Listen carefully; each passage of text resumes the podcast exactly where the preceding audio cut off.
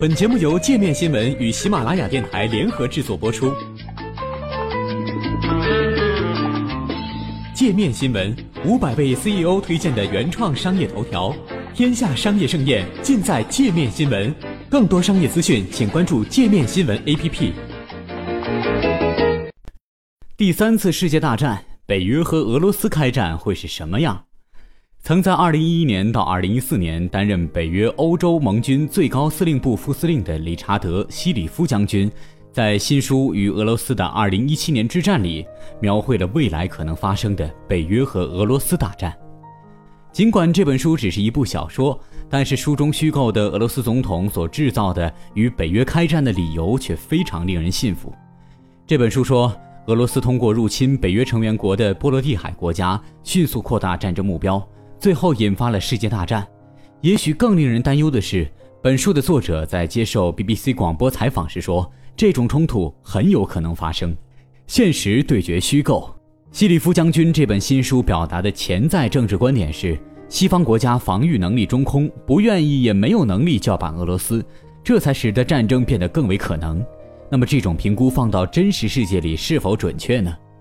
在西里夫的设想中，俄罗斯总统没有其他办法实现他的政治目标，只能通过使用武力，也就是硬实力，或者说，俄罗斯总统也成了类似金正恩一样毫无道理的人。但这两种说法都不能令人信服。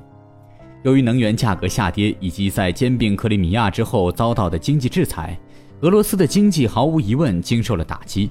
但事实上，西欧对俄罗斯的依赖度非常高，尤其是能源方面的依赖。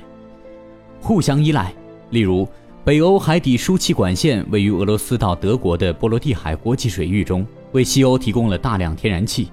按照欧盟的数据，大约占西欧需求量的百分之三十八点七。反过来，俄罗斯也很需要出口天然气所带来的收入。所以，所谓战争的双方在经济上的相互依赖度很强。换句话说，只要停止供应天然气，俄罗斯就能向欧洲施加政治压力。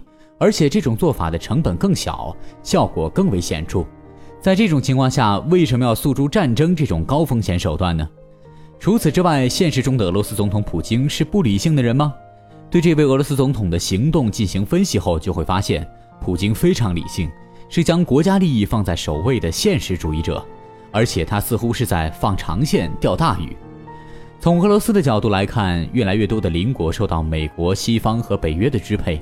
这使得俄罗斯被重重包围，很多俄罗斯人都希望自己的总统能对此做出反击。同时，俄罗斯一直非常推崇强势的领导人，普京的支持率一直很高，至少百分之八十，这也是西方政治家梦寐以求的数字。虽然武力恫吓是这位强势领导者的特征之一，但是有什么必要冒着失去一切的风险进行国际政治中最危险的行动——战争呢？西方国家减少国防支出，对冒险政策的兴趣也越来越小，这肯定符合普京的利益。一位刚退休的将军试图改变这种现状，这也可以理解。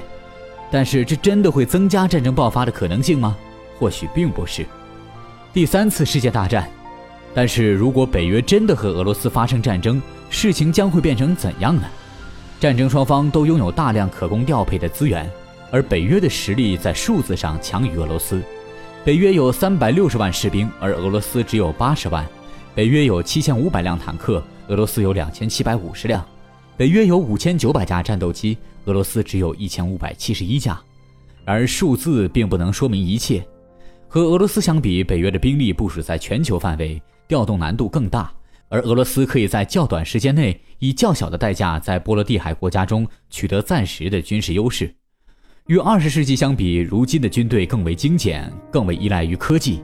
库尔斯克式的重装甲装备之间的战争已经不可能发生了。虽然这么说，由于现在火箭和大炮的射程更远，精密制导武器更为准确强大，监控系统的运用更为广泛，将会使现代战争更为危险、更具破坏力。这点从发生在车臣格罗兹尼和叙利亚阿勒颇的小规模冲突中便可见一斑。所以，虽然军队的规模和个人战会比第二次世界大战时少，但死亡人数、战争材料的耗费、双方强大的摧毁力，会让这场大规模冲突比我们之前看到过的任何冲突所波及的范围都大，在恢复上所需的时间也更长。在这种冲突中，“战场”这个词就有些误导性了。这种需要调遣舰船、潜艇、飞机的战争是一场世界级的大战，军队和平民之间并没有太大的差别，这将是一场人民之间的战争。这场战争将不仅仅是在地面上的战争，外太空、网络都将成为斗争的战场，双方会想方设法摧毁正常生活的各个方面，战争将蔓延到政治、基础设施、信息以及商业之中。虽然希里夫在书中发出了警告，但是核大战却不太可能发生，双方都绝不愿意将破坏力提升到这种级别。同理，就算使用化学和生物武器，也会是在很小的范围内有限度的使用。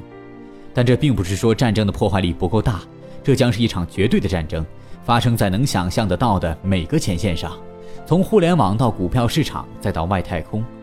虽然有些人会赞同西方采用更为强硬的外交政策，并增加国防支出，但简单的把俄罗斯领导人描述成毫无理性是一种幼稚的做法，而且目光短浅。而如果新的世界大战真正爆发，战争双方都将遭受前所未有的巨大损失。